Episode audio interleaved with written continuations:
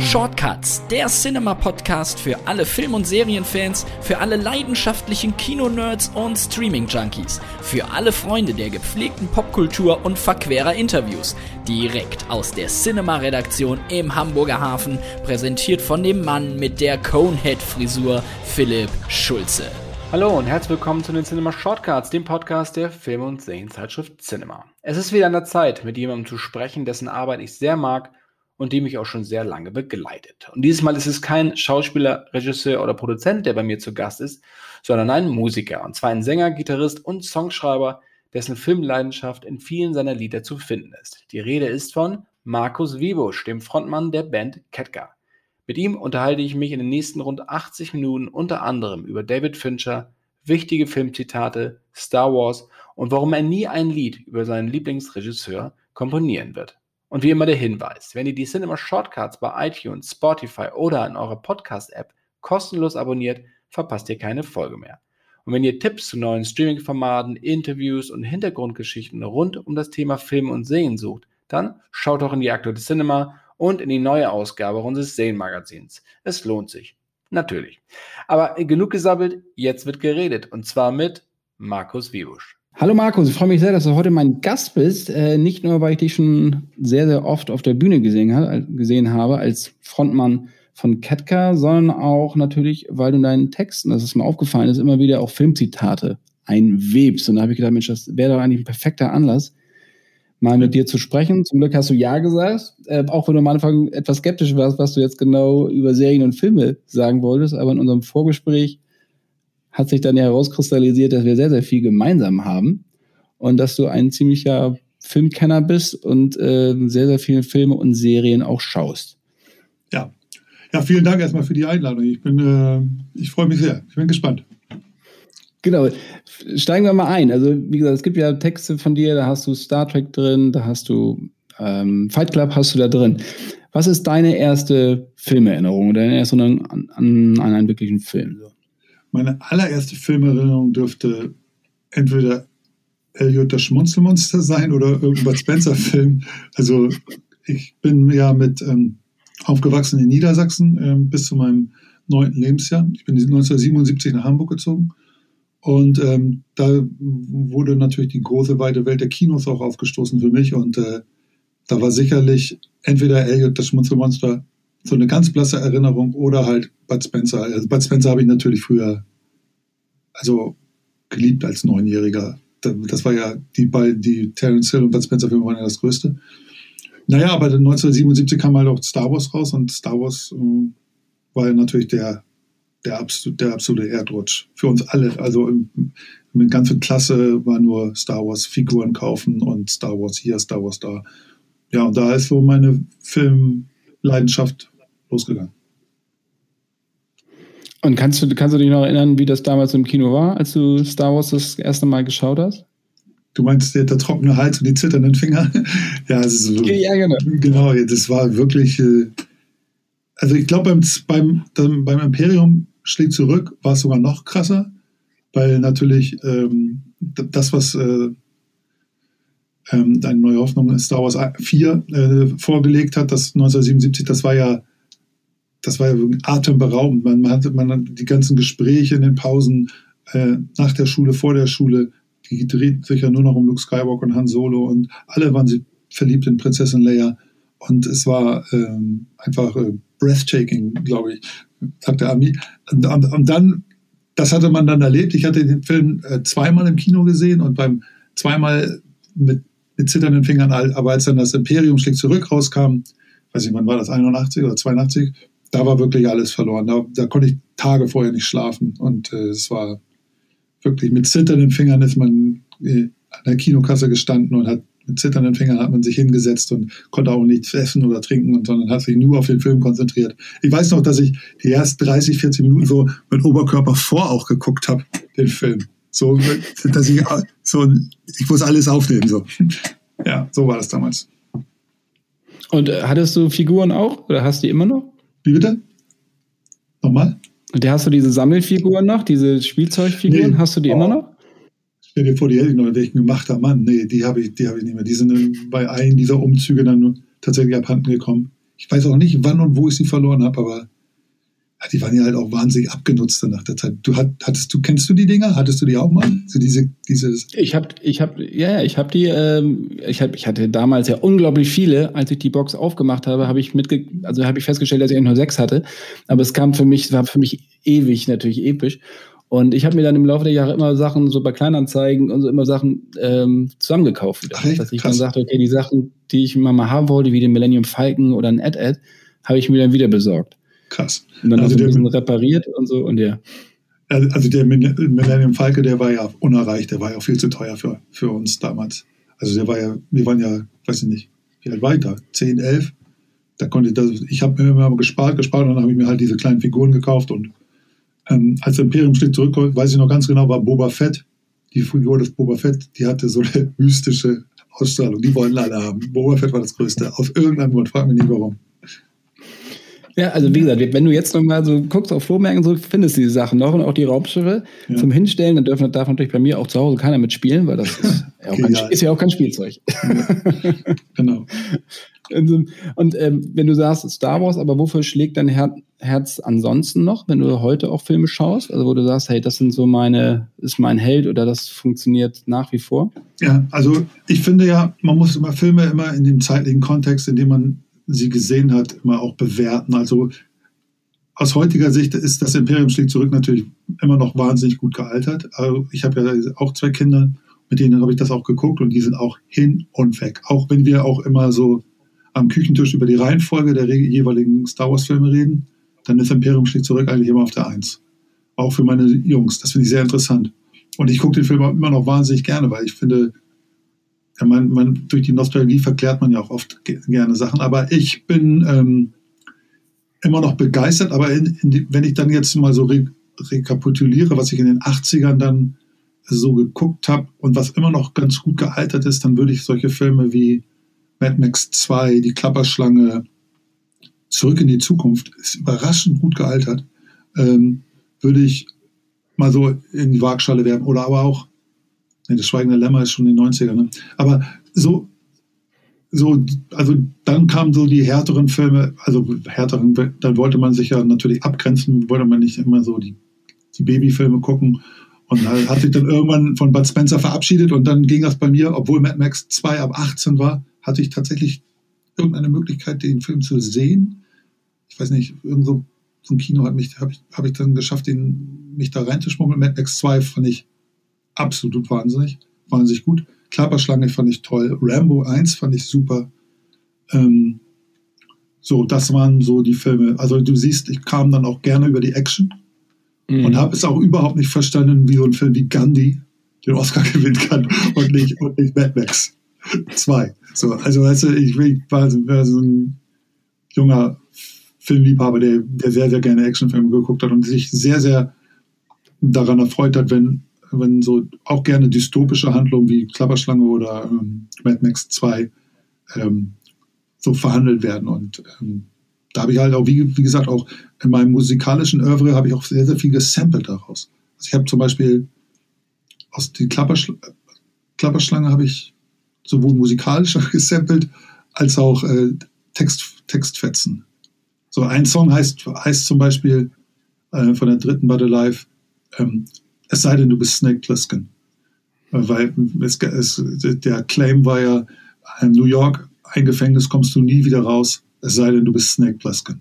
Also das war ja so der Claim und das war ja so, das fand ich irgendwie so toll. Und in dem Song, in dem ich da geschrieben habe, da geht es dann halt auch um, du kommst nie wieder raus, es sei denn, du bist Snake Plissken. Es gibt diesen einen Helden, der könnte es tatsächlich schaffen.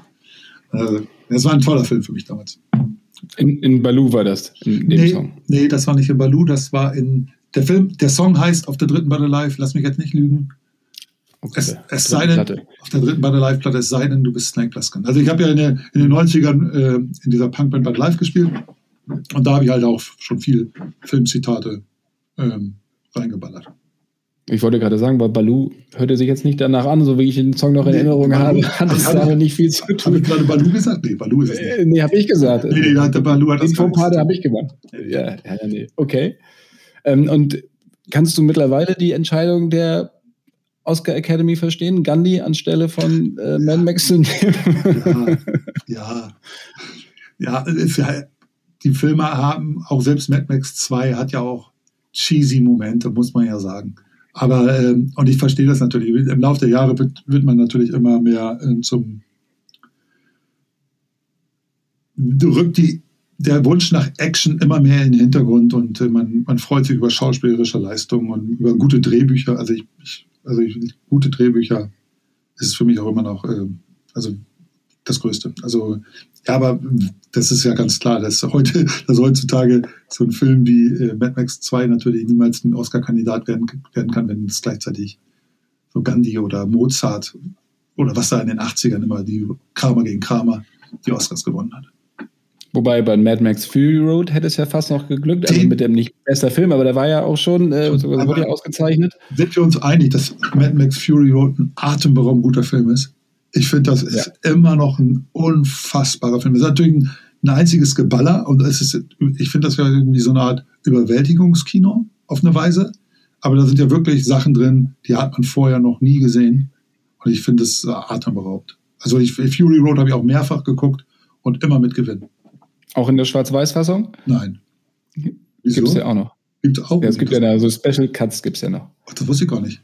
Ja. Wo, wo, kann, wo kann man das, kann man das so? Den kannst du, den kannst du so ganz normal kaufen auf Blu-ray und so. Ich weiß gar nicht, ob es den schon ja. äh, im Stream gibt und so. Ja. Aber da gab es immer so eine, so eine Special Edition, gab es da mal. Ah ja. Ne, und aber eine, eine Sache, die dir, also die auffällt bei dir, ist auch, wenn ich jetzt einen Song, äh, ne, ich gebe ja auch, ich danke der Academy, das ist ja angelehnt an Fight Club. Genau. Das heißt also David Fincher. Spielt David Fincher bei dir eine große Rolle? Oh ja. Also auf Fincher bin ich tatsächlich, das, das erste Mal aufmerksam gewesen, wo er ähm, seine Videoclips habe ich nicht, das wusste ich nicht, dass er so viele Videoclips gemacht hat. Aber Aliens 3 fand ich krass. Und ich muss auch ganz ehrlich sagen, wenn du mich heute fragst, welchen Aliens-Film ich denn so am besten finde, ist Aliens 3 wahrscheinlich erste Wahl, weil ich fand den Film so unfassbar ähm, eigen, weil er so, un, also das finde wenn ich das, ich bin ja jetzt keine, kein ähm, Filmemacher, aber die Filme zeichnen sich immer durch eine gewisse Dunkelheit aus, finde ich. Also das, der, wie er mit Licht arbeitet, ist irgendwie immer speziell. Und ich erkenne, bilde mir auch ein, sofort einen Fincher-Film zu erkennen, wenn ich, wenn ich ihn sehe. So. Ähm, und da fand ich das halt äh, spektakulär, wie er mit ähm, Licht gearbeitet hat.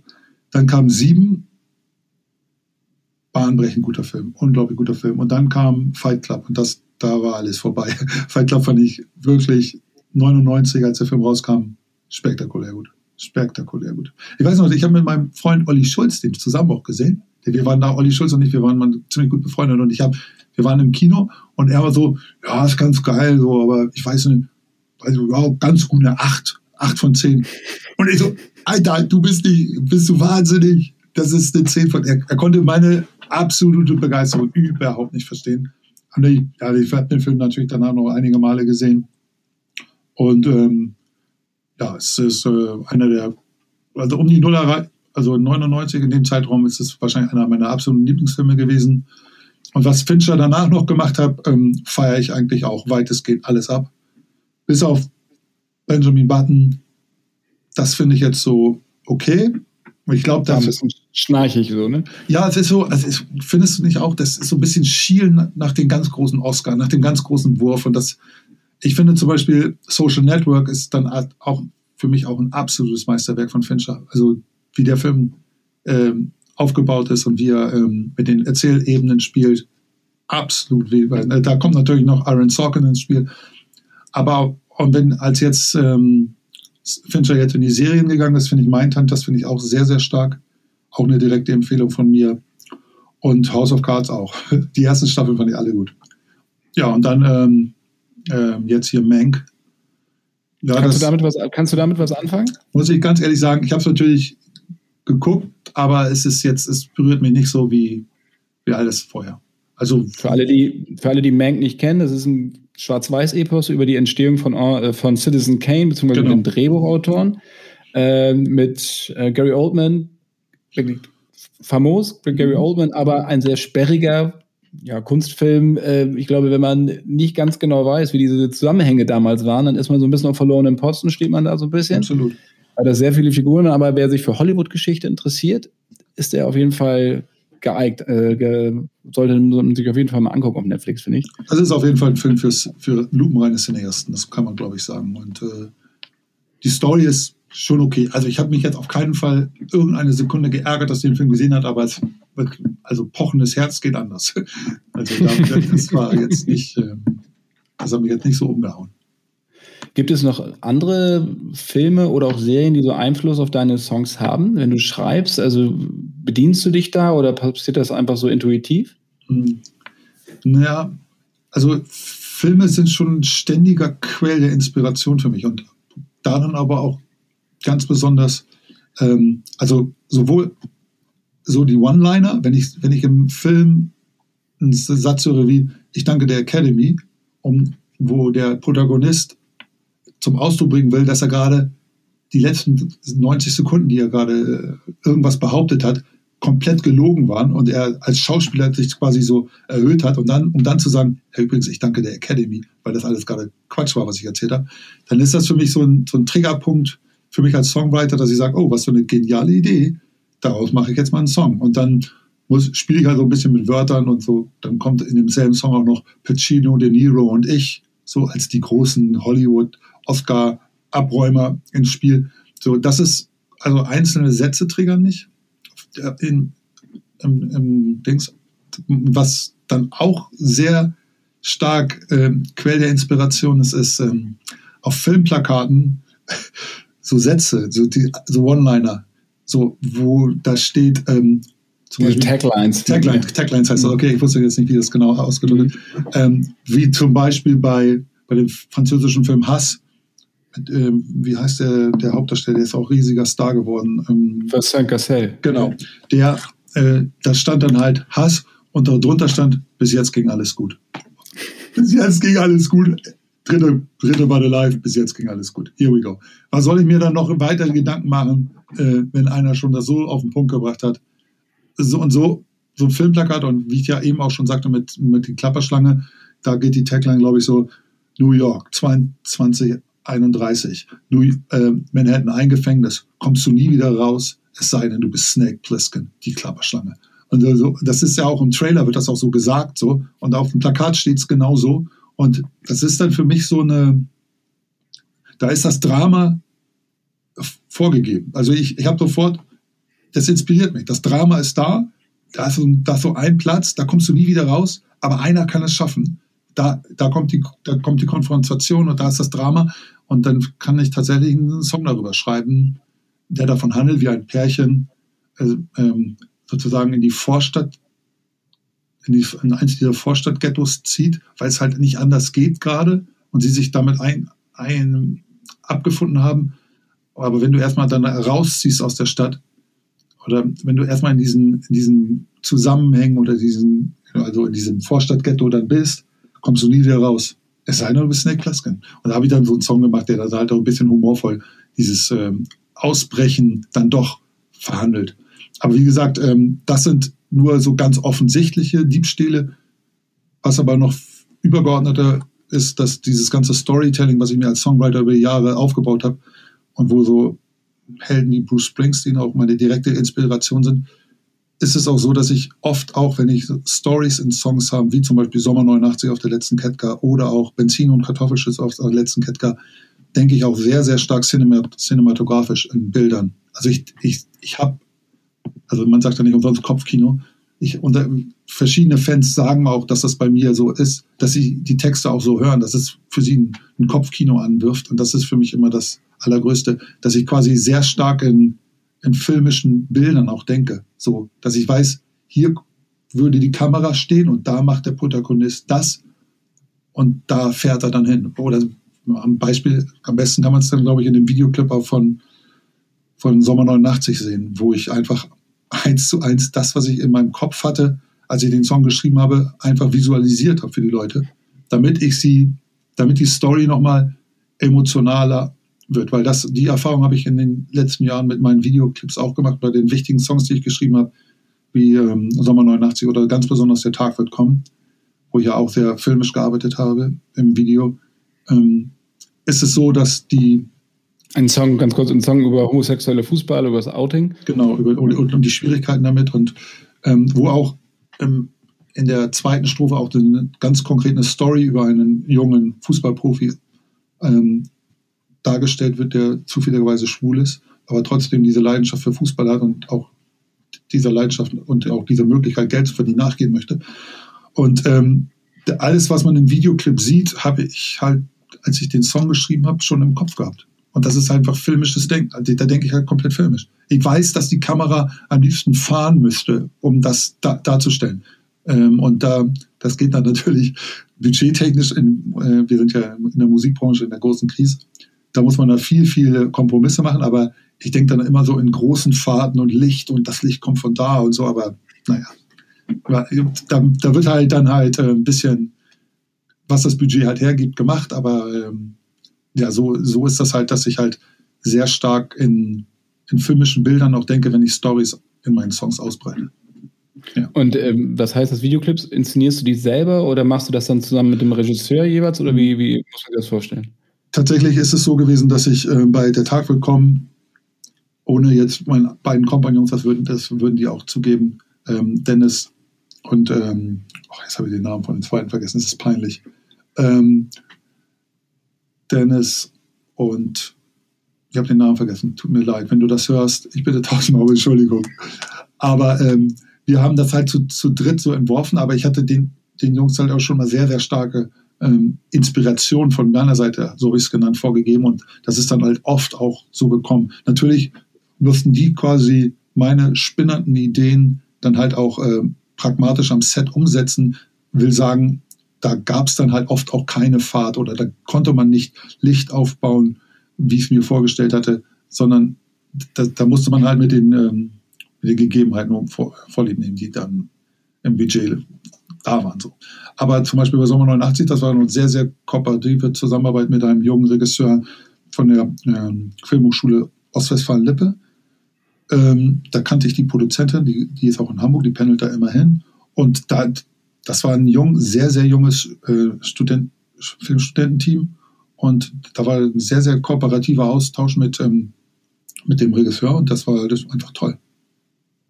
Und, du hast vorhin gesagt, dass du ähm, also auf Taglines achtest, auf Filmplakaten, dass das halt, weil das halt alles immer so auf so einem Punkt ist. Mhm. Äh, Habe ich ähnlich, also aber eher bei wirklich älteren Filmen, zum Beispiel Hauch des Todes, James Bond, Living on the Edge is the only way he lives. Braucht man nicht mehr viel zu sagen, genau, das ist genau. James Bond.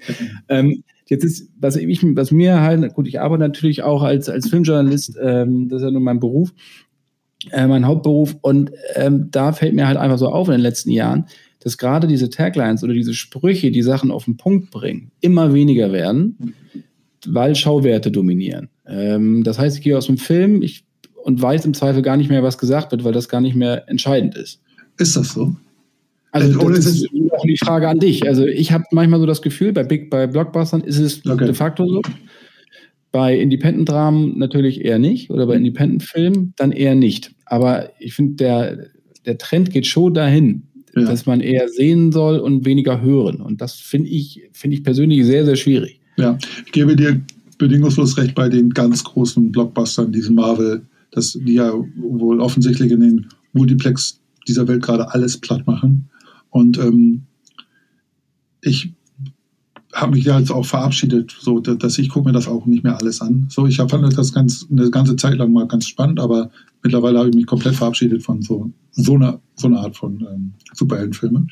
Ähm, The Boys fand ich allerdings wieder ganz gut, äh, wenn ich offen sprechen darf. Äh, aber ähm, das, ich bin natürlich immer mehr auf dem, äh, auf diesen, also ein, ein Film wie der, wie der letzte Aaron Sorkin, The Trial of the Chicago Seven, bedeutet mir natürlich tausendmal mehr als jeder Marvel-Film. Und ähm, auch wenn der jetzt auch nicht das ganz große Meisterwerk von Sorkin ist, aber da kann ich so viel für mich rausziehen aus den, aus den Dialogen und auch aus, der, aus dem Drama. Ähm, dass ich das Machst du die Notizen? Machst du die Notizen? Wenn, wenn mich eine Zeile an, anschreit, dann schreibe ich sie sofort auf, ja. Früher habe ich in so einem Buch, jetzt mittlerweile ins iPhone.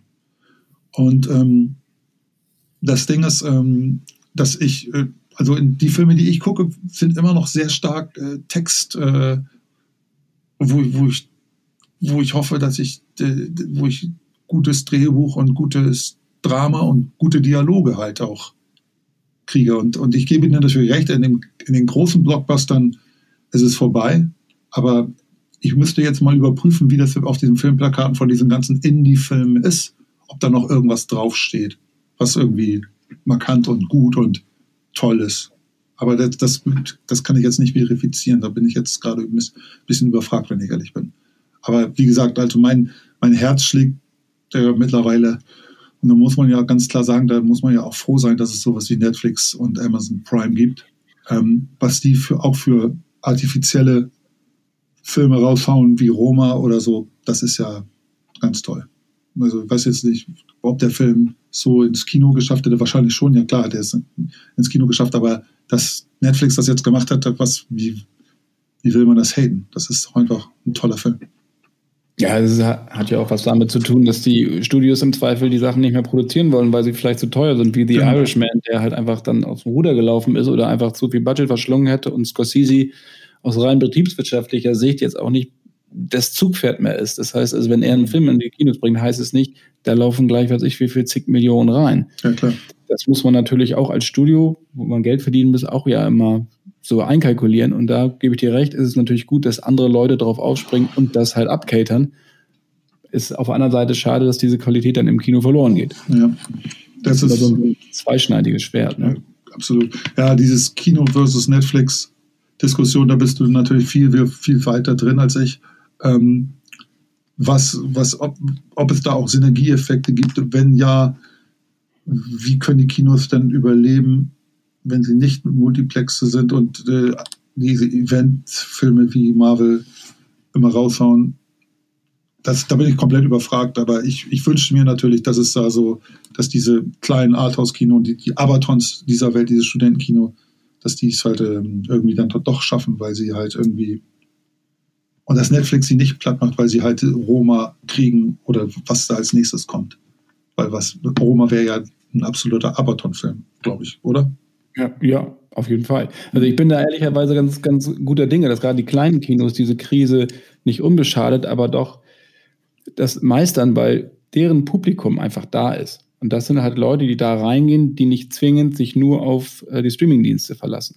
Mhm. Die halt einen Film erleben wollen, ne? die dieses Erlebnis Kino einfach auch haben wollen. Ja, so geht es mir eigentlich. Also die Frage, wie lange ist der Atem? Das ist dann, das ist das Entscheidende ja, am Ende. Ja. Aber, und wenn man jetzt mal Corona beiseite lässt, äh, ganz allgemein strukturell, angenommen, es hätte jetzt, nur, jetzt mal hypothetisch, angenommen, es hätte Corona jetzt nicht gegeben, siehst du das dann auch nicht so dramatisch, dass das Net, weil die Leute halt äh, immer noch so Filme wie Roma immer in der Gemeinschaft im Kino sehen wollen, kann Netflix so viel geile Filme produzieren, wie sie wollen. Die Kinos werden trotzdem überleben. Na, solange es auch gute Filme gibt, die fürs Kino gemacht sind und die es wert sind, im Kino zu zeigen. Ja, das ist halt das, das ja. die Sache. Also das ist, wird sicherlich auch eine Bereinigung an Filmen stattfinden im Kino jetzt. Also was ist überhaupt noch wert? Also oder bringe ich jetzt einen Horrorfilm, muss ich den jetzt noch ins Kino bringen? Mhm. So einen heruntergekurbelten B-Movie, B-Movie oder haue ich ihn gleich direct to DVD raus? Das ist halt eine Entscheidung, die getroffen werden muss. Nur es gibt für alles ja einen Markt. Mhm. Also Horrorfilme laufen ja, die werden kostengünstig produziert und werden gerne gesehen. Auch, das ist das perfekte Date-Movie, sind ja Horrorfilme. Date-Movie? Ja, Frauen gehen, es gibt eine Studie, dass Frauen lieber Horrorfilme gucken als Männer. Jetzt. Sehr knapp 52 zu 48. Was sind das denn? Äh, ja, aber wenn, wenn man sich aneinander kuschelt, Markus. aber reden wir, oh, reden wir von den harten, harten Sachen wie äh, so, oder so ganz so ein bisschen gruselig wie, wie Get Out oder solche Sachen eher. Natürlich also diese, diese Torture-Porn-Geschichten, das ist Nein, dieser, das, Trend, dieser Trend ist ja zum Glück und hoffen, also hoffentlich vorbei. Mhm. Das findet ja vor allen Dingen im Direct-to-DVD statt so diese Hostels der Welt und so. Saw. Ähm, Saw ist doch auch. Ja, aber der erste Saw war ja kein Torture Porn. Der erste Saw war ja eigentlich meiner Meinung nach ein groß, großartiger und knallharter Thriller. Hm. Darf ich auch, der war, darf, so. Darf ich und dann wurde es dann schwierig. Ab dem zweiten, da ging es dann eher um die Foltergeschichte. Ja, aber da, der erste ist ja außer. Also, ich habe Saw nie gesehen. Ich habe das. Ich weiß auch, hast du nie gesehen. Ja, dann solltest du ihn angucken. Ja, äh, damals, mein, mein Kollege hatte damals in der, in der, im Fazit geschrieben, nach sieben, also dem Film, kommt nicht acht, sondern Saw. Und das fand ich eigentlich ein sehr, schöne, sehr schönes Fazit. Das war für die Kritik, weil genauso ist es. Also wenn du sieben mochtest, solltest du dir Saw angucken. Ehrlich? Ich dachte, ja. Saw wäre viel, viel härter. Also sieben ist auch hart, aber aushaltbar hart. Ja. Naja, aber sieben, wenn dann der auf, aufgeblähte Typ da und ja, so, das okay. ist ja alles eher unappetitlich. Und dann ja. am Ende Spoiler Alert, aber mit dem Kopf und Kevin Spacey und das und Gwyneth Porto. Auch du siehst ja nichts, ist ja dann auch im Kopfkino. Hm. Aber bei Saw hast du halt einen unfassbaren Twist, wenn du den Film nicht kennst. Den ja. möchte ich dir natürlich nicht zerstören. Ja. Ähm, aber es ist halt ein großartiges, äh, ein großartiger Rätselspaß. So, es ist echt, hm. also Spaß ist es nicht, aber es ist, schau ihn dir an, muss ja, ja, bei mir, ja, bei mir und Horrorfilme, wir sind, äh, wir kommen nicht mehr so gut zusammen. Oder du sagst, das Saw ist kein Horrorfilm, aber ich gucke mir auch so, so ganz klassische Horrorfilme wie so The Hills Have Eyes oder oder so die ganz harten, härteren Sachen. Also das letzte, was ich noch so ausgehalten habe, ich weiß nicht, woran es liegt, aber ich habe früher so äh, Planet des Schrecken, Zombie, äh, Zombie-Hingang, Glockenseil, äh, Freitag der 13., Halloween, das habe ich alles geguckt und ähm, da war ich auch nicht so übertrieben zart beseitigt, aber als ich dann älter und, und auch vor allem Vater wurde. Ähm, das ist das Entscheidende. Da konnte ich, ja, ich kann das nicht mehr richtig geil aushalten, wenn das halt, ähm, wenn das so als Eingemachte geht, so bei, bei Horrorfilmen. Und ähm, das letzte, was ich geguckt habe, so auf diesem Genre, ich würde mal sagen, das Get Out ist ja eigentlich kein klassischer Horrorfilm. Und dann habe ich Us gesehen, den Nachfolgefilm Finde ich auch super. Super, mhm. super Film. Großartig. Aber würdest du sagen, dass das ein Horrorfilm ist oder ist das eher so ein Thriller? Ja, na, das ist ja das Schöne gerade, dass diese Grenzen so verschwimmen. Also du hast natürlich so Hereditary und sowas. Die spielen mit Horrorelementen, sind aber sehr psychologisch, gehen halt ganz tief, mhm. haben sicherlich die üblichen Jumpscares, ja. Aber es sind jetzt hier äh, nicht zwangsläufig irgendwelche Dämonen am Start oder sowas, weißt du? Das ist halt so, das sind halt Gaga-Leute und so und das macht das Ganze dadurch interessanter. Mhm. dass diese neue Horrorströmung, auch gerade so von den afroamerikanischen Regisseuren, so Jordan Peele und so, das ist halt einfach, die haben andere Sicht auf das Ding. Weiß nicht, ob es jetzt an, weil sie Afroamerikaner sind, glaube ich gar nicht, aber ich glaube, sie sind anders sozialisiert worden mhm. und gehen anders an, an, das, an das Zeug ran. Und das ist gerade echt extrem spannend, aber es gibt natürlich auch Ari Aster und so mit Hereditary und Midsommar, großartige Filme. Midsommar kann ich dir auch empfehlen, ist ah, auch ja. bei Amazon Prime. Stimmt, der, der, steht auch auf meiner Liste. Den wollte ich mir noch. Ist, ist das ein, würdest du sagen, dass das ein klassischer Horrorfilm ist? Auf jeden Fall hat das sehr surreale Horrorelemente mit drin. Okay, ja. okay, okay. Ja. Es geht schon als Eingemachte, aber es ist jetzt nicht so eine Blutoper oder so. Mhm. Ja. Wie, wie kamen wir drauf, Horrorfilme? Ähm, ja, genau. Aber was du auch noch sagst, das ist auch, finde ich auch interessant, dass du sagst, als du älter wurdest, Punkt eins, aber auch natürlich, wenn man Vater wird oder wenn man Mutter wird, dann hast du halt einen ganz anderen Bezug so und siehst viele Sachen in einem anderen Kontext. So ja. bei mir. Ich habe früher auch Saw oder die ganzen Saw 3, 4 haben wir früher in der Pressevorführung um 10 Uhr morgens gesehen und haben Mettend dabei gegessen, also einen Landjäger dabei gegessen. und der war so eine Obduktionsszene und all sowas. Das würde ich heute jetzt nicht mehr machen. also, tut mir leid. Das ist jetzt auch ganz weit weg von mir, da muss ich ganz ehrlich sagen. Ja. Ähm, ich weiß auch gar nicht, wie wir darauf gekommen sind, aber war trotzdem ein schöner Exkurs. Ja, schöner Exkurs. Ähm, was mich auch nochmal interessieren würde, ist, also genau, wir sprachen ja auch über Zitate in Filmen. Mhm. Für mich ist es so, ähm, dass Songtexte bleiben bei mir zum Beispiel auch länger im Gedächtnis oder nehme ich sehr, sehr schnell auf oder schneller auf von Liedern, die ich mag, als zum Beispiel Filmzitate. Mhm. Hat das was mit der Musik zu tun, weil die Musik diese Texte trägt und man dadurch einfach eine andere Emotionalität reinkriegt? Also natürlich, ich weiß jetzt, jetzt bei dir als Beispiel kann, bin ich jetzt natürlich überfragt, weil es, ich habe die Erfahrung gemacht ähm, bei, in der Musik, dass es Hörer und Fans gibt bei Ketka, die extremst auf die Texte achten und wo die dann die Musik durchwinken, so und dann gibt es aber Ketka-Fans, die finden die Musik total geil und sie sind so, wissen, dass das ist der Typ, der gute Texte macht. So. Und dann nehmen sie das auch so mit, aber sie, es berührt sie nicht so wie die anderen. Jetzt bei dir weiß ich halt nicht, wie, wie sehr du, wie textaffin du ganz allgemein hörst. Ich, unser, aufgrund unseres kurzen Vorgesprächs gerade äh, und deiner Lieblingsband aus Kanada, würde ich mal, würde ich mal, würde ich mal vermuten, dass du auch ein sehr textlastiger Hörer bist. Ähm, und wenn das so ist, dann ist es so, ähm, dass natürlich die Musik diese, diese Texte dann einfach potenzieren kann. So, und das ist halt, das ist für mich halt auch, auch das Größte, was, was, was man mit Musik erreichen kann. Weil ich habe, stehe auch bei Konzerten unter dem unmittelbaren Eindruck, dass ich manchmal tatsächlich vom Mikro weggehen kann, vor 2000 Leuten und 2000 Leute singen das so atemberaubend laut mit, was ich mir mal irgendwann auf einer Bettkante einen Text ausgedacht habe, weil es sie halt, weil, weil das, was, was der Text transportiert, sie so, so äh, berührt und so mitnimmt. Und ähm, bei Filmzitaten musst du ja immer bedenken, ähm, wenn, es gibt vielleicht hier und da mal so einen knaller Satz und so, aber in Filme kann man sich oft, sind ja oft super viel Text, sehr viele Dialoge, da kann man sich halt nicht alles, alles so merken. Deswegen nimmt einem das auch so nicht so mit, aber man ist natürlich trotzdem aufgrund der, ähm, auf der, aufgrund des Dramas und aufgrund der Filmhandlung wahnsinnig berührt. Aber es bleibt halt nicht so viel hängen wie beim Text, was ja das Wesen vom Pop ist. Pop ist ja Reduktion. Du musst immer sehr, sehr komprimiert denken im Pop, anders als im Film. Und ähm, deswegen ist es halt äh, so gut zu merken und auch so gut mitzusingen und äh, so schnell zu berühren.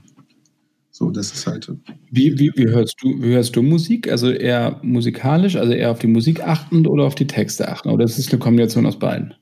Es ist eine Kombination aus beiden. Ähm, es gibt manche, manche Künstler, die höre ich, da kann ich mir die Texte nicht anhören, weil ich weiß, dass sie scheiße sind, aber wo ich weiß, dass die Musik gut ist. Äh, aber, Was ein Beispiel? ja, ich, wenn ich jetzt zum Beispiel rein, rein Interesse halber, muss ich immer, ähm, höre ich mir immer so das Neueste von Taylor Swift, obwohl die macht ja mittlerweile auch ganz gute Texte. Aber so, ich sag mal so, die, die Anfänge von Taylor Swift, ne? Ich finde das musikalisch ja wahnsinnig gefällig. So. Diese, diese Country-Geschichten noch? Genau, genau, die Country. Ich bin dann erst tatsächlich erst beim, bei so Red so richtig auf sie aufmerksam geworden. Aber der, ich, der, warum sie jetzt so der Weltstar ist, der sie ist. Es liegt meiner Meinung nach sehr stark daran, dass sie ähm, nicht die Texte macht, die sie macht, die sind zum Teil ja wirklich wahnsinnig monothematisch, aber sie ist unglaublich gut in Sprache zum Klingen bringen. Also das ist, das ist ein Skill, den kann hier keiner nehmen. Und wenn ich mir das dann anhöre, dann bin ich sehr, sehr, ähm, sehr, sehr schnell begeistert, wie sie es schafft, äh, und das, da hat sie natürlich auch einfacher, weil die englische Sprache meiner Meinung nach per se einfacher zum Klingen zu bringen. Aber hm, das ist schon auch wirklich sagen, auch gerade bei den letzten Alben Hut ab. Aber ich höre da nicht so auf die Texte, ich höre mehr so auf, das, auf wie sie phrasiert, wie sie singt und analysiere das dann und bin dann halt total begeistert und denke auch, dass das der Grund für ihren unfassbaren Erfolg ist. Und ich sage mal, bei so einer Künstlerin wie Billie Eilish, die ich auch toll finde, äh, da höre ich irgendwie gar nicht auf die Texte. Auch, ich höre hör nicht auf die Texte, ich weiß nicht. Vielleicht sind die total super, aber ich, ich bilde mir ein, ich glaube, die sind nicht direkt für mich. ähm, sind doch zu düster vielleicht. Ja, aber die, die Musik ist, finde ich, schon wahnsinnig ansprechend und, äh, und, und finde das und höre mir das gerne an. Und dann gibt es natürlich alte Helden wie Bruce Springsteen, wobei ich die letzten Alben alle nicht mehr so überragend finde, aber wo ich immer schon alleine aus Chronistenpflicht mir das alles anhöre und dann achte ich überwiegend fast nur auf die Texte.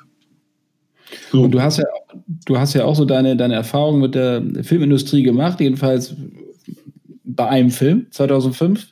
Äh, mhm. Keine Lieder über Liebe von Lars Kraume. Ja. Wer es noch nicht kennt, sollte den Film auf jeden Fall sehen. Das ist echt so ein eben so ruppiges, wie sehr authentisches und Impro-Drama ist das.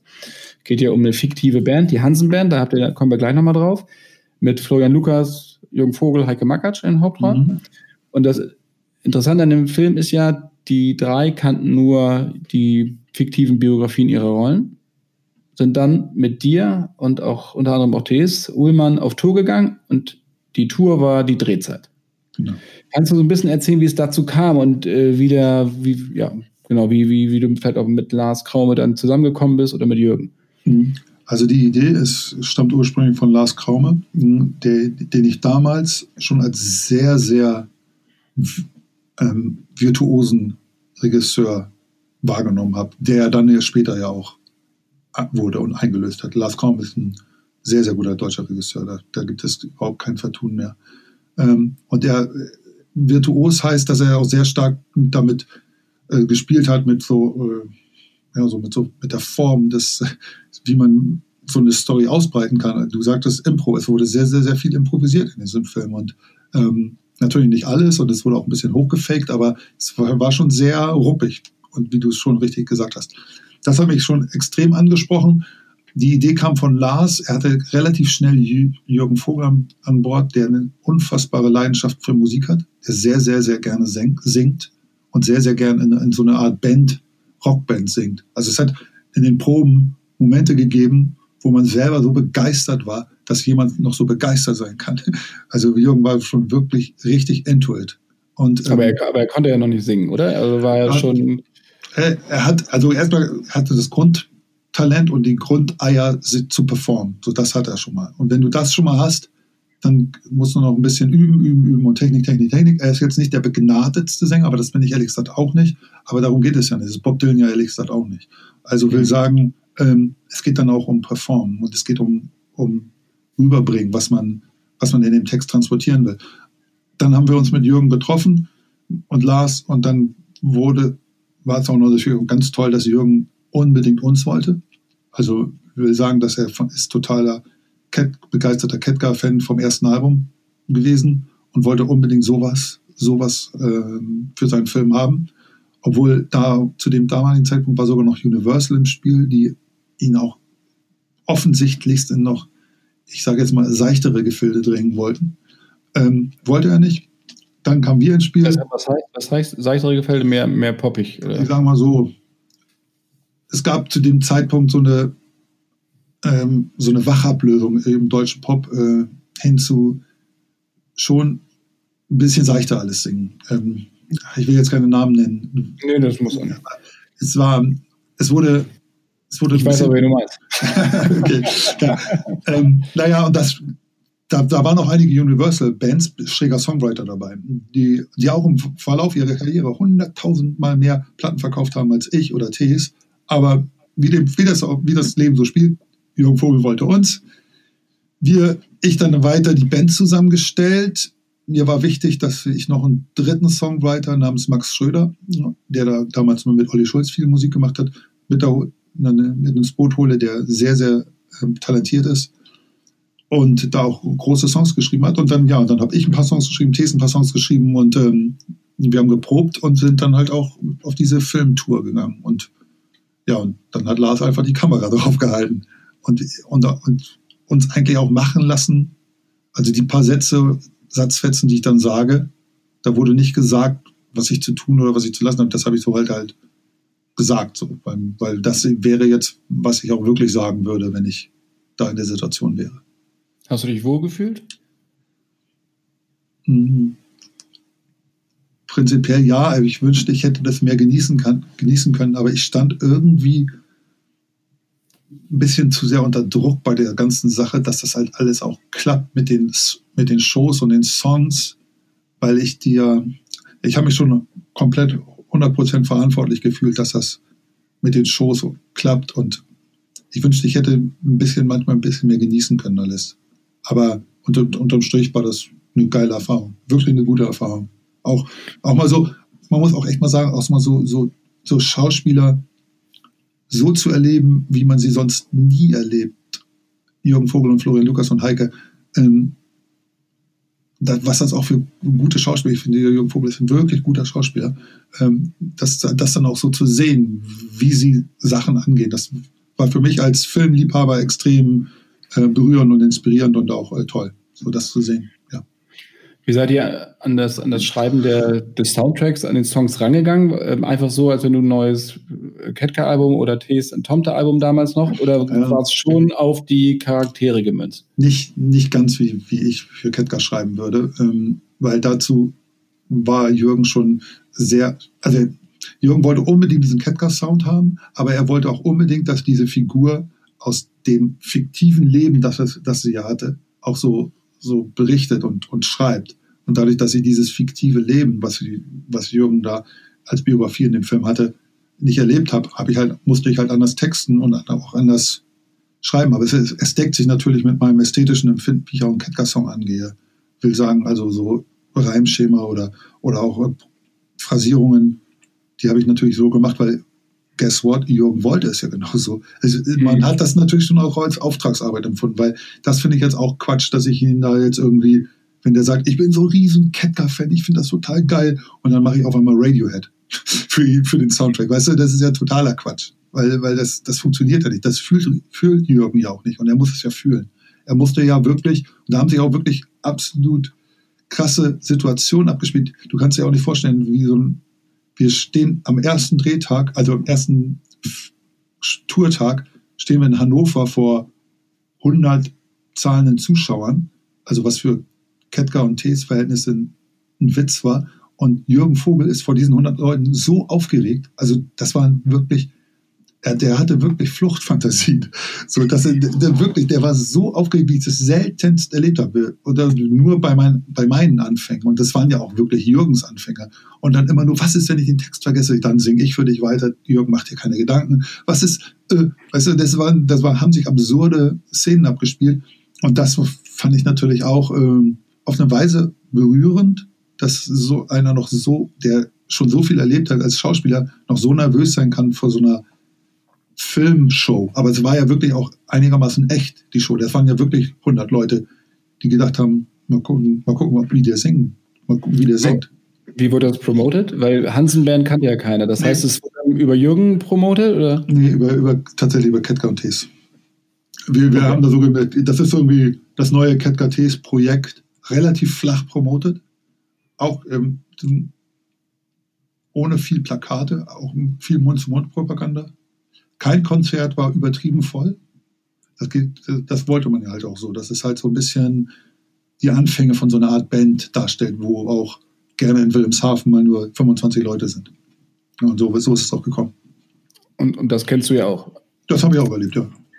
Das ist ja, aber damals war man ja, war man ja wahrscheinlich schon glücklich, dass diese 25 gekommen sind, ne?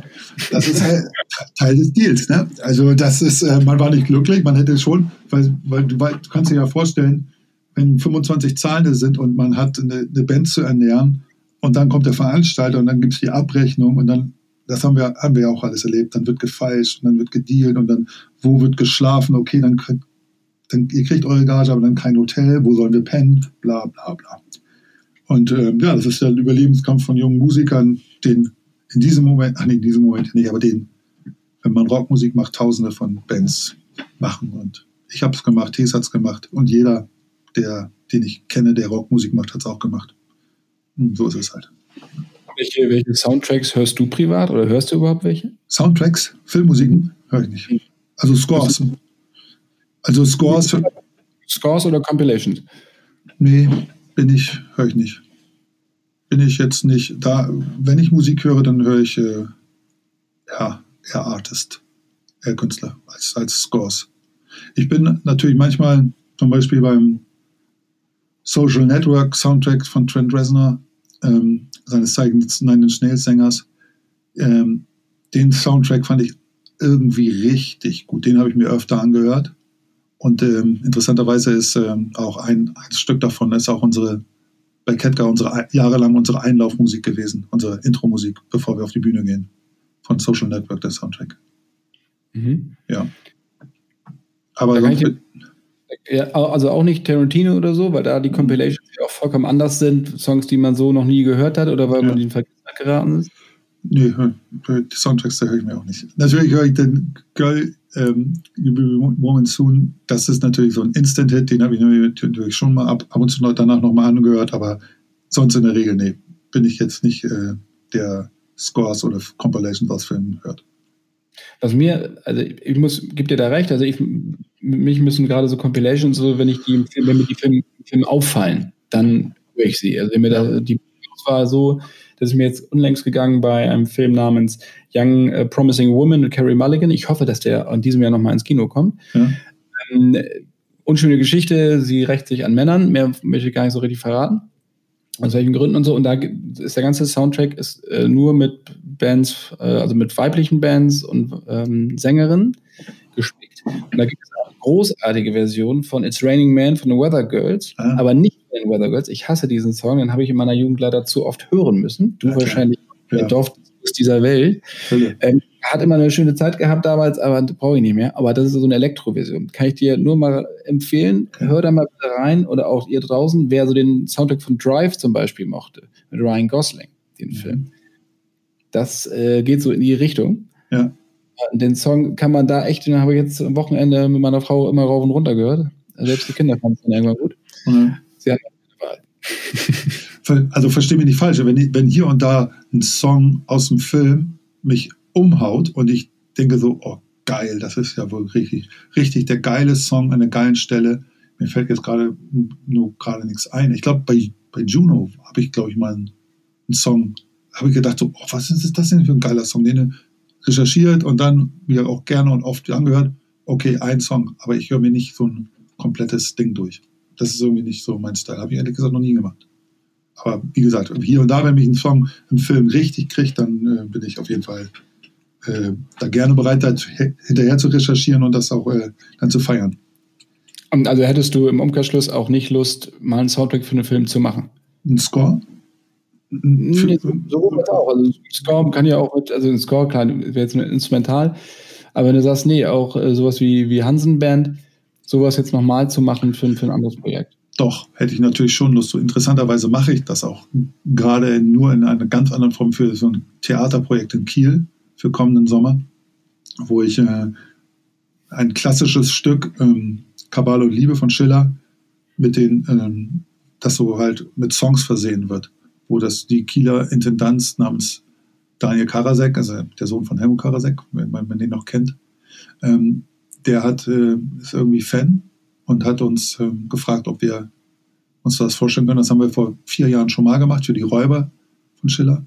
Und das das hat wunderbar geklappt, das kann ich mir sehr gut vorstellen. wenn irgendein ein Filmregisseur auf mich zutritt und sagt, hier, ich brauch, bräuchte da für die Schlussszene noch einen Song, hältst du nicht Bock, das versuchen, dann würde ich mir es auf jeden Fall anhören. Aber ich glaube, in dies, ja, ich bin ja jetzt auch nicht in der Liga, in der hm, sowas, in der ich da als erstes gefragt werde, sag ich jetzt mal.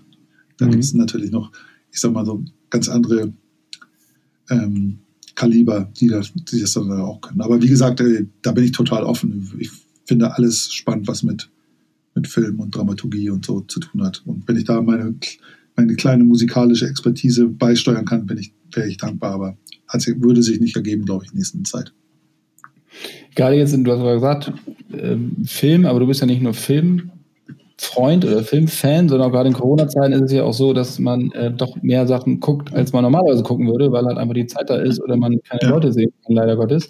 Ja. Das heißt also, äh, Thema Serien, ist, hattest du mir auch im Vorgespräch gesagt, ist ein großer Bestandteil bei dir, sowohl bei dir als auch bei dir in der Familie. Das kannst du ein bisschen, und ich, das, was ich sehr interessant fand, was du mir erzählt hattest, dass du Serien unterteilst. Ja, also wenn man mich jetzt zum Beispiel nach meinen, meinen Top 5 Lieblingsserien fragt, dann, dann ist das für mich fast nicht zu beantworten, weil man muss bei Serien immer ganz stark unterscheiden zwischen, ich unterscheide zwischen schnellen Serien und langsamen Serien. Und langsame Serien sind Serien, die sich, ähm, die komplexer angelegt sind, die sich für die Charaktere viel mehr Zeit lassen, die, wo die Handlung sehr, sehr, sehr langsam vorangetrieben wird. Anders als bei schnellen Serien. Ja, Beispiel. Also eine langsame Serie ist für mich zum Beispiel Sopranos oder The Wire oder Mad Men, wo richtig viel auf die Charaktere verwendet wird, die lange Dialogstrecken. Und wenn du die Handlung von so einer Folge zusammenfasst, musst du, kommst du ganz schnell zum Schluss, es ist gar nicht so viel passiert. Äh, anders als bei, äh, bei so Serien wie 24, war ja atemberaubend schnell. Breaking Bad, gerade wenn es zu den Cliffhangern zum Schluss hinging, unglaubliches Tempo. Oder auch, ähm, aber auch so Serien wie Prison Break, erste Staffel. Ähm, oder ja, also immer, wo, wo, wo die Handlung atemlos vorangetrieben wird, äh, da würde ich mal sagen, das sind so schnelle Serien, die ich auch sehr, sehr stark feiere. Und dann gibt es natürlich noch lustige Serien, die man mit keinen dieser, dieser beiden Art von Serien vergleichen kann, die auch irgendwie vollkommen genial sind. Also es gibt ganz, ganz wenige Filme, bei denen ich so lachen muss, wie bei manchen lustigen Serien. Und lustige Serien sind für mich so Fleabag oder, oder Brooklyn Nine-Nine, Community feiere ich. Ähm, da, das sind so, äh, das sind so die, die Rahmenbedingungen. Und warum, was mich so an Serien, als die halt Anfang der Nullerjahre so aufkamen, sage ich jetzt mal so, gab es natürlich schon vorher mit Twin Peaks auch äh, große Serien, aber Anfang der Nullerjahre, als die, glaube ich, mit 24 war, glaube ich, die erste.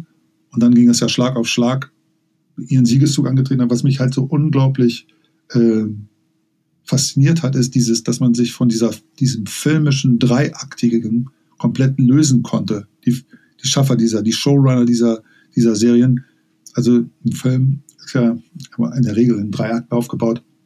Und dass man da halt, Sopranos hat ja so ein so einen Dreck darauf gegeben, wo, wo, ist der dritte, wo ist der dritte Akt, so, wo ist, da löste nichts auf, so, da ist keine Konklusion. Äh, und das war halt unglaublich äh, neu für die damalige. Oder The Wire ist auch ganz, ganz äh, feine, diffizile Serie, wo, wo die Charaktere so dermaßen im Mittelpunkt meiner Meinung nach stehen und die, die, die Themen mal würdig, würdig, absolut würdig behandelt werden, wie es eigentlich nur Literatur schaffen konnte. Deswegen gab es ja auch den Spruch, den ich jetzt in letzter Zeit nicht mehr so unterschreiben würde, dass die guten Serien die neue Literat große Literatur sind. Aber das war bei, für mich bei The Wire und Sopranos auf jeden Fall der Fall. Und das ist jetzt, da muss ich leider sagen, hat es in den letzten Jahren, haben Serien für mich ein bisschen gelitten, weil A, das Überangebot und B, kommen die Serien auch, gerade wenn sie erfolgreich sind, ähm, in ihren zweiten und dritten Staffeln auch, auch gerne mal nicht zum Punkt. Will sagen, sie ufern aus. Bestes Beispiel ist, glaube ich, Haus des Geldes, dritte Staffel. Unerträglich. Äh, Lost, viel zu viel äh, Staffeln gesch geschunden, muss man sagen. Also die, die Serienmacher haben natürlich das ganz große Geld gerochen und haben Serien konzipiert, Staffeln konzipiert, die hätten auch, das hätte alles viel, viel schneller zum Punkt kommen können. Und so, bei oft habe ich jetzt gerade bei großen Serien das Gefühl, äh, dass, dass zu viel Zeit geschunden wird. Und deswegen gucke ich mir manche Serien wie Vikings und so, wo ich sehe so sechs Staffeln und alle sagen, oh, musst du dir angucken. Gucke mir nicht mehr an. Das dauert mir alles viel zu lange. Viel zu viel Zeit geht, geht verloren, weil die auch oft nicht zum Punkt kommen. Und das, äh, damit, da lobe ich mir dann so Miniserien wie Godless oder jetzt habe ich jüngst Devs DVS geguckt von, ich weiß nicht, kennst du das? Alex Garland. Genau. Ganz, ganz toll, ganz toll. Also einmal kurze Serie, acht Folgen, zum Punkt kommen, fertig und tschüss.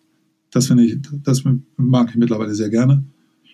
Aber wie gesagt, Game of Thrones war natürlich trotzdem immer noch, ähm, um das, um das, das, das zu konterkarieren, was ich gesagt habe, die Serie fand ich natürlich von vorne bis hinten großartig. Da fand ist ich so, aber zum Punkt gekommen. Ja, ist trotzdem, das, bei der, bei der lasse ich alles durchgehen. Da, da lasse ich viel, da, die Serie fand ich trotzdem, ähm, das ist für mich einer der größten Serien auch. Das ist, die habe ich immer wahnsinnig gerne geguckt. Aber wichtig, ich weiß nicht, wie du das siehst, aber wichtig ist für mich zum Beispiel auch, dass Serien ein gutes Ende haben. Ich finde, wenn Serien kein gutes, kein gutes Ende nehmen, da ist ja Lost, glaube ich, das populärste Beispiel, wie schlecht ein Ende werden kann, sage ich jetzt mal, ähm, dann, dann dann ist die Serie für mich irgendwie immer als so schlecht abgespeichert. Oder Dexter, fand ich auch echt übel das Ende. Aber wenn zum Beispiel so eine Serie wie Six Feet Under, wo, wo ich glaube, so, so, so mit das beste Serienende hat, die, die wird dann für mich im Nachhinein noch viel mehr gefeiert, weil sie, weil sie es halt schaffen, würdevoll zu Ende zu kommen.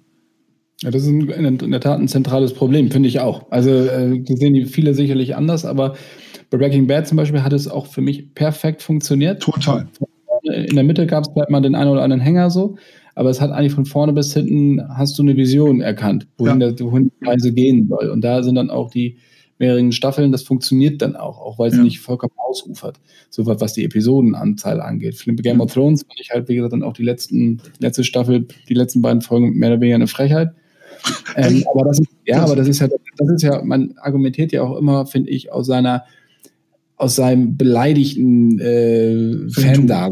Mhm. Weißt du, man nimmt das dann ja auch noch gleich wieder persönlich. So, dann muss man sich dann auch immer so ein bisschen zurückschieben, sagt dem Motto so. Das ist genauso, wenn du eine neue Platte hörst von deinem Lieblingssänger, Sängerin, Band, und dann, ja, das ist ja scheiße. Weißt ja. du so, aber nein, da ist Arbeit drin. Das hat ja. er nicht einfach, nicht einfach nur so gemacht, um dich zu ärgern, sondern er hatte da, hatte da irgendwie was im Hinterkopf. Ja. Das muss man natürlich auch immer dazu sehen. Ne? Ja. Wenn es sich nicht äh, zu sehr nach Geldschneiderei anhört. Ja, aber siehst du das denn nicht auch so, dass im Moment die Serienwelt muss ein bisschen aufpassen, dass sie nicht, nicht zu ausufernd ihre Erzählen, Dramen ausbreitet? Weil, weil die Leute sind, glaube ich, ein bisschen müde gerade von so langen, zu langen Serien und zu viele, zu viele Staffeln. So, ich weiß auch nicht. Ich habe da das Gefühl. Ja, das ist halt natürlich auch das Überangebot. Also die Frage ist ja wirklich immer, wann soll ich das alles gucken? Also das ist ja, es wird ja ein Stress abends. Weißt du, also das ist ja nicht mehr Entspannung, es ist Sozialstress bzw. Äh, Entertainment-Stress. Und das kann ja nun wirklich keiner mehr von uns gebrauchen. Ja, aber ja, also muss sich. Ja, und deswegen ja. ist es zum Beispiel, Entschuldige, deswegen ist es so, zum Beispiel, weil ich auch immer auf der Suche bin nach neuen Sachen, natürlich sehe ich vielleicht dann das eine oder andere mehr nochmal aufgrund meines Jobs. Aber ich bin jetzt auch bei, wie du vorhin auch gesagt hast, Brooklyn 99. Das ist die einzige Serie der letzten zehn Jahre, bei denen ich in jeder Folge mindestens zweimal laut lachen muss, dass mir die Tränen runterlaufen. Ja, du kennst aber Community noch nicht. Doch, kenne ich auch. War, ich bin aber da leider nur die ersten Folgen erstmal durchgekommen. Ja, ähm, und ich weiß, das feiern hier bei meine, meine Redakteure, Redakteurinnen, die feiern das auch vollkommen ab, Community. Ähm, wie gesagt, jetzt erstmal Brooklyn 99, weil das einfach großartig geschrieben ist. Ja, von vorne bis hinten, die Charaktere entwickeln sich und es sind fantastische Gags ja. mit bei. Und Total. das ist, denen fällt halt noch was ein. Und wie du halt auch sagst, wenn die Serien zu lang werden, dann hast du irgendwann ein Problem, dass dir halt einfach nichts mehr einfällt. Ja, mich würde mal interessieren, wie du das siehst mit dieser, mit der Zukunft dann von diesen Streaming-Diensten, weil äh, die Streaming-Dienste, werden sie darauf reagieren oder machen sie einfach so weiter, weil es noch genug Leute gibt, die, die den Quatsch dann halt stundenlang gucken? Oder denken sie auch so, Mann, ey, wir müssen auch langsam mal zusehen, dass wir kompakter werden und vor allen Dingen nicht das Letzte aus so einer Serie rauspressen, wenn sie eigentlich schon durcherzählt ist und ja, und, um schneller, schneller zum Ende zu kommen, weil, weil diese Streaming-Anbieter hauen ja jetzt auch gerade Serien raus, bis der Arzt kommt. Und das liegt ja meiner Meinung nach daran, dass wie bei dieser technologischen Sache ist es ja überall so, siehe Amazon oder, oder Google oder Facebook, ähm, the winner takes it all. Der, der sich am Markt durchsetzt, der kriegt alles. Und da, da gibt es halt dann gerne mal nicht zwei Anbieter. Das merken wir ja in der Musik bei Spotify auch gerade, obwohl da gibt es ja noch unzählige andere Anbieter, aber Spotify ist ganz, ganz klar der Platzhirsch. Und, ähm, und die anderen Anbieter recken und strecken sich, aber es wird wahrscheinlich Jahr für Jahr so weiter sein, dass Spotify, äh, ja, so siehe Amazon oder siehe Facebook, einfach den Markt übernimmt. Und dann, so wird es ja auch beim Streaming sein. Und äh, da ist der Markt halt wahnsinnig umkämpft, aber wie gesagt, ich bin ja auch kein Experte. Nee, ich, ich hoffe das ehrlicherweise nicht, weil ich das gut finde, wenn du so viel, auf der einen Seite finde ich es natürlich gut, wenn unterschiedliche Anbieter unterschiedliche Formate auch rausbringen. Mhm. Gleichzeitig wird es dadurch natürlich noch unübersichtlicher. Ich meine, in Deutschland haben wir irgendwie sieben, acht Streaming-Dienste. Wer alles abonnieren will, der wird ja arm. Ja. Also inklusive Sky. Und das macht dann ja auch keinen Spaß mehr. Das, du, willst ja eigentlich dann was, wo alles ist. Aber ja. es gibt zum Glück auch ganz kleine Anbieter, wo so Arthouse-Geschichten und so ja, ähm, am Start die kann man auch noch, wie gesagt, das ist ja auch alles, das muss auch so sein, aber der, der Trend, was du sagtest mit den längeren Serien, sehe ich eigentlich eher anders, weil Serien mittlerweile auch bei Netflix und so schon nach ein, zwei Staffeln wieder eingestellt werden. Ja, plötzlich, weil sie dann nicht, keine Klickzahl mehr haben, werden, wird der Stecker gezogen. Also da ist der lange Atem gar nicht mehr da. Wenn du sowas hast, ja, das stimmt, aber stimmt, ja, stimmt manchmal, aber Orange is the New Black viel zu lang. Oder ich könnte dir jetzt noch ein paar Beispiele, Gegenbeispiele nennen. The Vikings, viel zu lang. Peaky Blinders, viel zu lang. Hm. Weißt du? Ja, aber das sind ja eingekaufte Sachen, bis auf Orange is the New Black. Okay. Das waren, aber die ja, anderen sind eingekauft natürlich von, von anderen äh, Networks. Stimmt, das Lizenz, stimmt. Lizenzprodukte. Ähm, aber im Moment habe ich so ein bisschen das Gefühl, dass es eher, dass der Atem da so ein bisschen nachlässt, dass extrem viel produziert wird, mhm. um einfach Inhalte zu haben, um den Leuten die ja immer nur bingen und dies und das immer mehr zu geben. Also es ist ja überhaupt, und du kannst, das ist ja mein Ding so, ich, ich finde es toll, dass es so viele Serien gibt, aber dieses Bingen bin, stehe ich also auch so ein bisschen zwiespältig gegenüber, weil ich, wenn ich acht Folgen am Stück gucke von einer Serie, dann weiß ich ab der vierten nicht mehr, was in der ersten passiert. Absolut. Mache ich, mache ich auch schon seit Jahren nicht mehr. Das, das, das habe ich früher natürlich auch regelmäßig gemacht, das mache ich aber wirklich seit Jahren nicht mehr. Ein also ich kann dem gar nicht mehr, ich kann das gar nicht mehr genießen. Ich, ich, ich das letzte Mal hatte ich es bei 24 gemacht, weil das hat, hat es auch richtig, weil aber das war das war darauf angelegt. Ja? Das ja, war so die erste das war, das war schon krass. Serie zum Bingen, dass man da sich wirklich mal zehn Stunden am Samstag eingeschlossen hat und dann hat man das einfach dann weggeguckt. Ja. Heute, weißt du, gerade auch sowas wie Mandalorian, das hatte ich auch in einer anderen Sendung, glaube ich, schon mal erzählt, finde ich es einfach toll, dass du jede Woche kriegst du eine Folge, du freust dich auf den Freitag, mhm. dass es kommt. Ja, aber dazu muss man sagen, das Mandalorian ist auch so konzipiert, dass es halt auch ein bisschen episodenhafter wirkt. Findest du nicht? Die haben das schon wahrscheinlich im Drehbuch auch schon so angelegt, dass es halt sehr, sehr stark auf episodenmäßiger geht. Während ich bei The Boys, was bei Amazon Prime auch uns wochenweise freigeschaltet wurde, da war ich ein bisschen genervt so. Aber ich bin natürlich kein Hater, so wie die anderen Idioten dann, die sich darüber stundenlang aufregen und bei IMDB schlechte Kommentare schreiben oder das downgraden. Das sind ja für mich die letzten Idioten. Aber egal. Ich habe dann echt so gewartet. So, ich habe gesagt, komm, ich warte jetzt, bis The Boys fertig ist und dann gucke ich so die letzten drei oder drei, drei Folgen am Stück. Aber mehr als drei Folgen gucke ich eigentlich auch nie. Und ich, zum Beispiel, wenn ich jetzt so eine Miniserie wie The Devs gucke, dann zwei am, zwei am Abend, das sind dann 150 Minuten, das sind 100 Minuten, gucke ich dann, das ist wie ein Film. Und dann mhm. gucke ich das dann vier Abenden weg und dann finde ich das toll. Also hast, du, hast, du, hast du auch Guilty Pleasures? Nein. Klar, Guilty Pleasures habe ich äh, wie, wie, jeder, glaube ich. Ähm, mein größtes dürfte wohl Downton Abbey sein, weil ich habe mich selber schon öfter bei jeder Staffel gefragt, warum ich das eigentlich so toll finde. Ähm, aber ich, weil von oben betrachtet ist die Serie eigentlich wahnsinnig cheesy. Also es House of Eden Place nur in schick. Also wer interessiert sich für so einen sterbenden Adel in England Anfang des Jahrhunderts? Es ist, ähm, aber es ist irgendwie total gut geschrieben, ziemlich gute Schauspieler. Und ähm, ich war jede Staffel äh, dabei und ich fand das irgendwie herzerwärmend. Es ist, die Serie hat irgendwie krass Herz und das hat mich irgendwie dabei gehalten. Während ich normalerweise so Serien, die sehr, sehr aufs Herz schielen, eigentlich in der Regel immer fast immer schlecht finde. Aber ich weiß, ich kann es nicht genau erklären, warum ich die Serie wirklich so gut, also was heißt gut finde, weil, weil eigentlich ist sie cheesy. So, und deswegen sage ich Guilty Pleasure. Und anderes Guilty Pleasure, hm, ich weiß nicht. Nee, das ist, das ist wahrscheinlich mein größtes. Ja, oder vielleicht, dass ich, ich bin auch einer der wenigen, die jede Homeland-Staffel gut fand. Ich finde Homeland, die ersten beiden finden ja irgendwie alle gut. Und ich fand eigentlich jede gut. Ich fand Homeland, habe ich mir jedes, mich hat Claire Danes auch nie genervt. Ich fand, die, ich fand das immer spannend und immer gut. Ähm, fand das Setting immer, immer gut und die Themen, die, das Drama, was verhandelt wurde, fand ich auch immer ansprechend.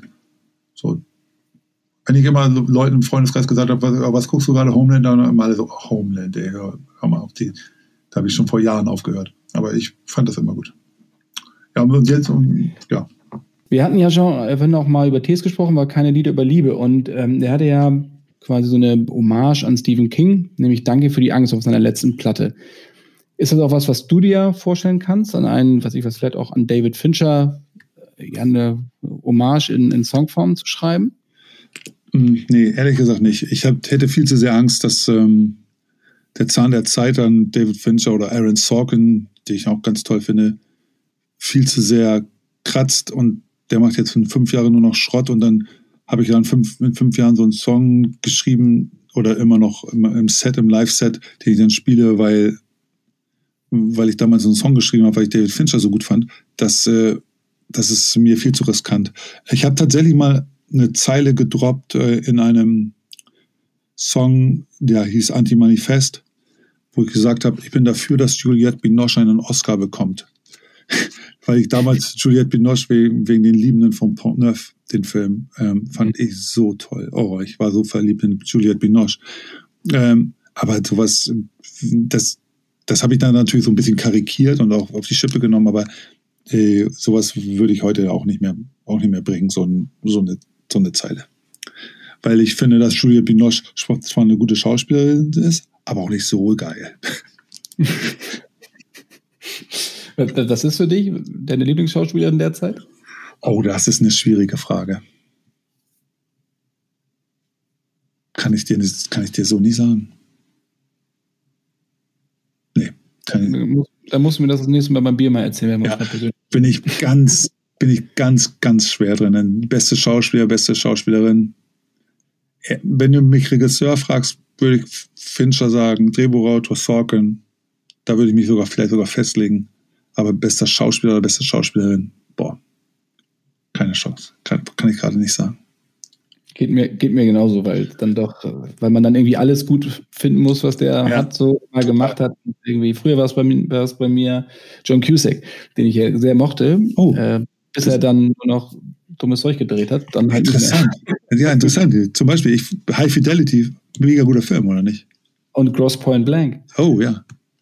Also ja, das ist, äh, macht halt einfach noch nach wie vor Spaß mit Dan Aykroyd als Killer. Das ja. ist halt fast natürlich perfekt. Du, vielen, vielen Dank. Wir sind auch schon am Ende. Sehr ähm, gerne. Hat Spaß gemacht. Episode. Vielen, vielen Dank, Markus, dass du dir Zeit genommen hast. Sehr gerne. Und äh, wie gesagt, ich hoffe, dass wir uns dann irgendwann mal persönlich treffen, um noch ein bisschen weiter zu vertiefen. Das würde mich sehr, sehr freuen. Sehr gerne.